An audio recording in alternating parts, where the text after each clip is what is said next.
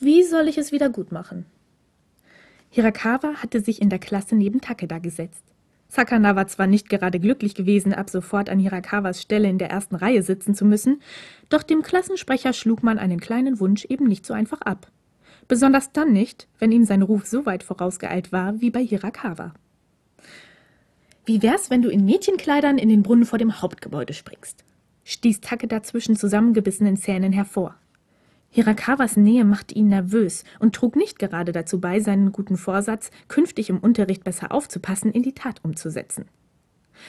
Yamamura Sensei war gerade dabei, die Klasse in einem recht komplizierten Versuchsaufbau die Strahlung von Radium zu demonstrieren. Doch Hirakawa schien sich dafür plötzlich nicht mehr im geringsten zu interessieren. Ich dachte, das wäre dein Hobby. Du hast ja wohl nicht ernsthaft geglaubt, dass ich das freiwillig gemacht habe, oder? Würde es den Herren in der letzten Reihe etwas ausmachen, zumindest die anderen Schüler nicht zu stören, wenn sie schon keinen Wert darauf legen, dem Unterricht zu folgen? Yamamura Senseis Blick hatte Takeda und Hirakawa fixiert.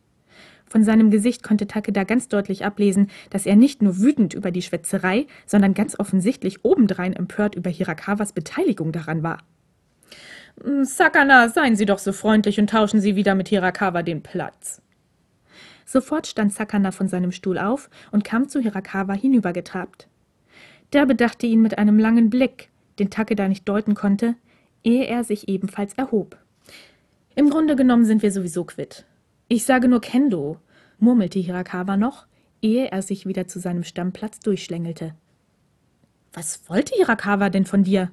fragte Sakana mit hinter seinen Glasbausteinen weit aufgerissenen Augen doch ehe Takeda etwas erwidern konnte, fuhr Yamamura-sensei dazwischen. Geht das schon wieder los? Wenn ich heute noch von irgendjemandem auch nur einen Mucks höre, gibt es einen Eintrag ins Klassenbuch. Die Klasse verfiel für den Rest des Unterrichts in eisiges Schweigen. Und trotzdem konnte sich Takeda einfach nicht auf Yamamura-senseis Ausführungen konzentrieren. Immer wieder kreisten seine Gedanken um Hirakawa und den Kendo-Club. Und als endlich die Glocke zur Mittagspause läutete, fing er Hirakawa an der Tür ab. Wegen Kuroi, begann er, während die anderen Schüler sich zwischen ihm und Hirakawa hindurchdrängelten. Wieso redest du eigentlich ständig von ihm? Hirakawa hatte die Augenbrauen leicht angehoben, als erwartete er eine Antwort, die ihm nicht gefallen würde. Na, weil ich mir Sorgen mache. Wenn du wegen mir nicht Vorsitzender des Kendo-Clubs werden könntest, würde ich mir das nie verzeihen, gab Takeda in bemüht beiläufigem Tonfall zurück und ergänzte dann leicht säuerlich. Bist du etwa eifersüchtig? Sehr witzig. Kommt mir vor, als wären das meine Worte gewesen, gab Hirakawa trocken zurück und zog Takeda in eine ruhigere Ecke des Korridors. Hör zu. Kuroi ist ziemlich skrupellos. Dem ist egal, was aus dir wird. Hauptsache, er bekommt, was er will.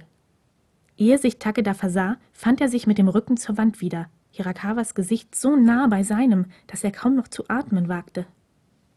Sein Herz trommelte einen schnellen, nervösen Rhythmus gegen seine Rippen. Das hat Ishida mir auch schon gesagt, gab Takeda ausweichend zurück.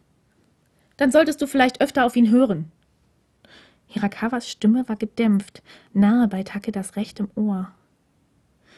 Du tust ja gerade so, als hätte ich Kuroi freiwillig geküsst. Takeda wandte den Kopf zur Seite. Hirakawa war ihm so nahe gekommen, dass er seinen Atem auf der Haut spüren konnte. Er wollte weglaufen, sich der Situation entziehen. Er wollte bleiben und Hirakawas Gesicht berühren. Er wollte weglaufen. Er wollte bleiben. Einen Augenblick lang schien die Welt stillzustehen. Dann ließ Hirakawa von Takeda ab, lehnte sich neben ihm an die Wand und blieb eine Antwort schuldig. Ich versuche ja nur herauszufinden, was Koroi für ein Problem mit dir hat, fuhr Takeda fort, den Blick auf die gegenüberliegende Wand geheftet. Warum will er nicht, dass du den Club übernimmst? Es gibt doch niemanden, der das besser könnte als du, oder? Aus dem Augenwinkel konnte Takeda sehen, wie ein heimliches Lächeln Hirakawas Mundwinkel umspielte. Koroi ist noch nicht im Abschlussjahrgang. Wusstest du das nicht? Wenn ich Ende des Jahres zum Vorsitzenden gewählt werden sollte, müsste er noch ein ganzes Jahr unter meiner Leitung trainieren. Das wäre doch ziemlich demütigend, oder? Takeda antwortete nicht, doch er verstand. Vielleicht war Kuroi doch kein so schlechter Mensch, nicht per se.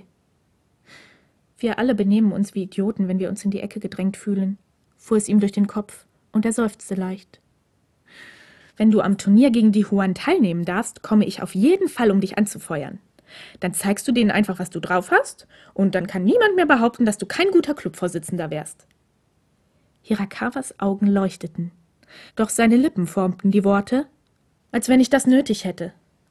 Und während er sich allein auf den Weg in Richtung des Ausgangs machte, hatte Takeda zum ersten Mal das Gefühl, ihn durchschaut zu haben.